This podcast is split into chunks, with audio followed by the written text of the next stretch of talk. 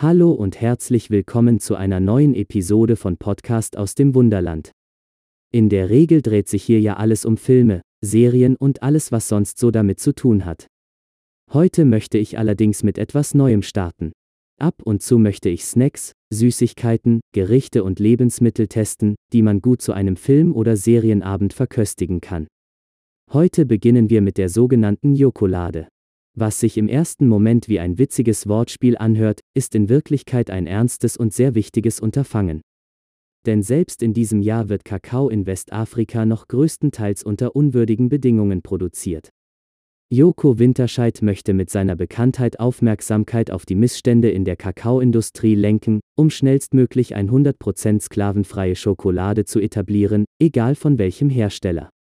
Das hört sich in meinen Ohren nach einem sehr guten Unterfangen an und heute probiere ich für euch die sogenannte Jokolade Number 2. Es handelt sich um eine Milchschokolade mit getrockneten Bananenstücken, Karamell und Keksstücken.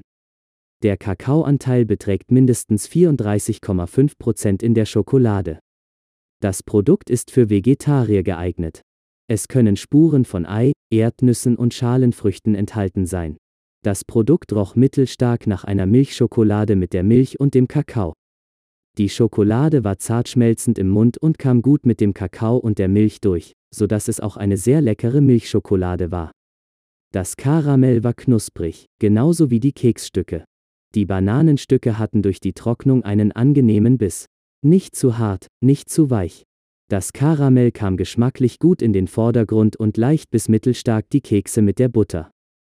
Die Banane ist mir geschmacklich zu wenig aufgefallen. Sie war fast schon neutral im Zusammenspiel mit den anderen Zutaten. Alles in allem ein gutes und hochwertiges Produkt. Mit einem Preis von 2,79 Euro für 150 Gramm ist sie sicherlich eine teurere Alternative. Jedoch kann ich sie euch mit einem guten Gewissen empfehlen.